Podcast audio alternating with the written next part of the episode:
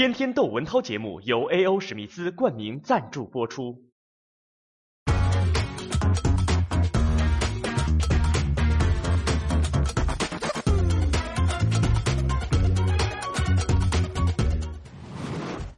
今天我要讲的这件事儿，因为比较离奇，所以我必须说是六月二十一号《羊城晚报》上看来的消息。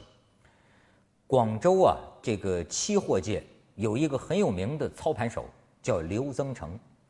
这个刘增成啊，看来这方面确实是比较厉害，在什么全国还有那种期货呃操盘那种比赛，他得什么亚军呢，得季军呢，呃很有名。但是近日呢，这个他被警方拘捕了，为什么呢？因为他的前妻啊指控他。他涉嫌拘禁他的前妻，拘禁在一别墅里，而且现在这个记者还得知呢，就这个别墅在从化啊，在广东从化，就他在这个别墅里，除了拘禁他的前妻之外呢，里头还有两个女人。这故事，就从他前妻的口吻来说啊，他这个前妻呢，这个原本啊，呃，又漂亮又自信。呃，原本做服装生意的，自己也有一些房产，有一些商铺，那是挺不错的一个女性。后来有一次碰到这个刘增成，刘增成跟他介绍啊，说他是公务员，也做一些这个期货的交易，然后就对他展开追求，俩人就好了呗。好了呢，就结婚了呗。然后这个女的，她真是把金钱和感情，据她自己说呀，都给了老公啊。这就像很多中国女人。中国这个事业有成的女人所做的一样，就是她拿她自己的这个钱，哎，帮着刘增成注册了这个公司，就进行这个期货操盘的这个交易的公司啊。而且呢，甚至在遇到困难的时候啊，把自己的房产商铺卖了，什么抵押贷款呐，也要帮她老公的这个公司。那成立这个公司呢，哎，也像是中国很多这种夫妻模式啊，老公是董事长。那他这个前妻呢，就是总经理，呃，负责这个对外跟客户们打交道。后来他前妻就怀孕了啊，大着肚子还在为这个公司忙前忙后。可是后来有一天，这个刘增成跟他这个前妻，当时还还还还是夫妻了，跟他前妻就说说你啊，现在要进入我的操盘团队啊。原来他这个前妻嗯不是在他这个操盘团队呃为他做事的。说你现在我这个操盘团队需要你，那既然你要进我这个操盘团队呢，你就得住到我在从化的那个别墅里去。那既然你要住到这个别墅里呢，有件事情应该让你知道了。所以这里边啊还有一个伏笔，他们俩结婚之后呢，什么一个生活模式呢？周末夫妻。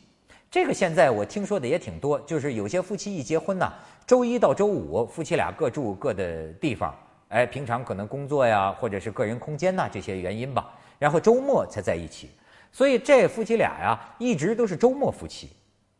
但是到了这个时候，刘增成把这个真相给他一揭晓，他才知道另有情况啊。他到了这个别墅，他才知道，这别墅里还有两个女人。一个叫林某，一个叫李某。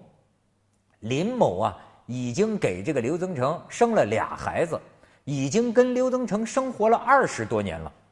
而这个李某呢，也跟刘增成生活了得有九年了。而且这个李某呢，也怀孕了，就跟他这个前妻啊，这个预产期可能就相差一个月，反正还还还是多少天，就几乎是同时。这家伙晴天霹雳，可是让人觉得非常奇怪的是，就是我觉得这个报道中啊，还有很多我们未明的地方，需要到时候警方看怎么说啊。就是他这个前妻呢，不但是进了他的操盘团队，住进了他的这个别墅，而且啊，还跟刘增成离了婚。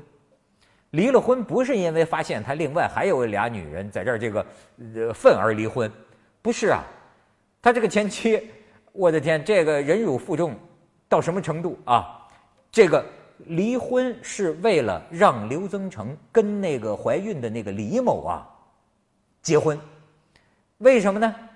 因为前边生的这不管跟哪个女的生的都是女儿。这个刘增成多少年前还有一个原配的一个一个妻子，那个当然已经离了，所以这总共加起来啊，他这是呃一二三四，这叫四个女人的关系。当然，就是说要跟这个李某结婚，为什么要跟这李某结婚呢？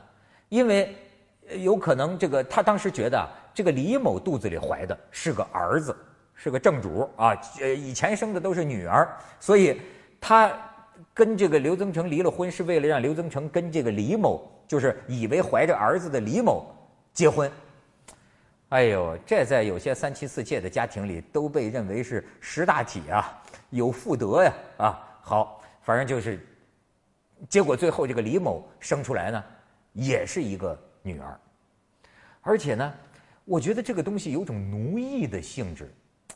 这个啊，呃，有的女人她在跟一个男人有了某种关系之后啊。很奇怪，我听到的这样的事情啊，不止一桩了。就是这个男人有老婆吧，这个女人成了他的情妇吧，而且成了他的情妇之后，他竟然就这这是感情啊，还是一种什么？这男人的这个淫威，还是这个男人的一种暴虐？反正这个女人呐，就可以在这个男人的公司里不拿工资为这个男人打工。你说真就有这样的？这起例子当中，这个所谓的前妻就是这样啊！哎呦，他这这这种这个操盘的这种工作呀，在他这个别墅里啊，也是高压性质的工作呀。他就为了这个刘增成，在这个别墅里，那俩女的林某和李某也都是他操盘团队里的，所以这个等于仨女的帮着这个姓刘的这操盘手打工。你说他操盘，他把这女 这几个女的也操纵起来，就。为他进行这个期货操盘的这个工作，啊，等于为他打工，为他生孩子，四个人住在这个别墅里，你说这是一种什么状态？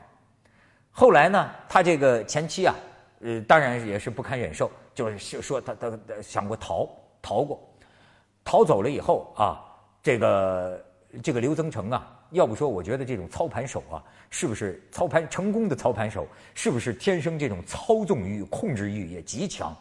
这个前妻非常害怕，因为他发现这个刘增成啊，好像是知道他跑到哪个城市，他不管跑到哪个城市，甚至是乘坐什么航班，好像这个刘增成都知道。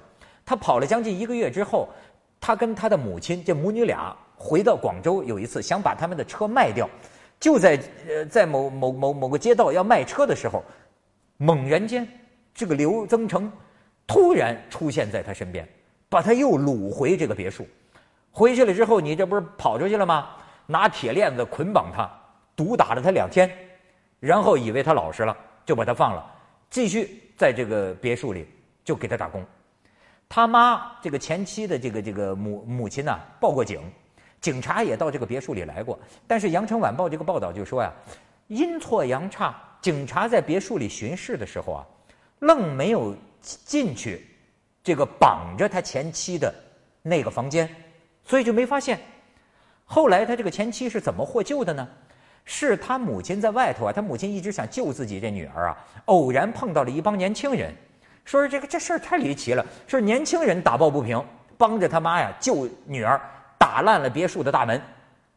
救出他的这个女儿，也就是咱们这个文中所说的前妻，进去这个别墅之后，还有戏剧性的场面，就是说刘增成拿着刀夹着他的这个女儿，说跟他妈说：“你问问他，他是愿意跟你，还是愿意跟我？”这时候他妈在这帮年轻人的帮助下，不顾由分说，把自己的女儿抱上就跑，就走了。当然就走了出去。现在是他的前妻报警嘛，所以警方就根据他这个前妻的这个报警，拘了这个。刘增成，这个事情真是这样吗？我觉得有点不可思议。假如是真的，我怀疑啊，被拘禁的这几个女的，是不是有所谓有一种症状，叫做斯德哥尔摩综合症？什么叫斯德哥尔摩综合症？知道的朋友就知道，不知道的咱们下回再说。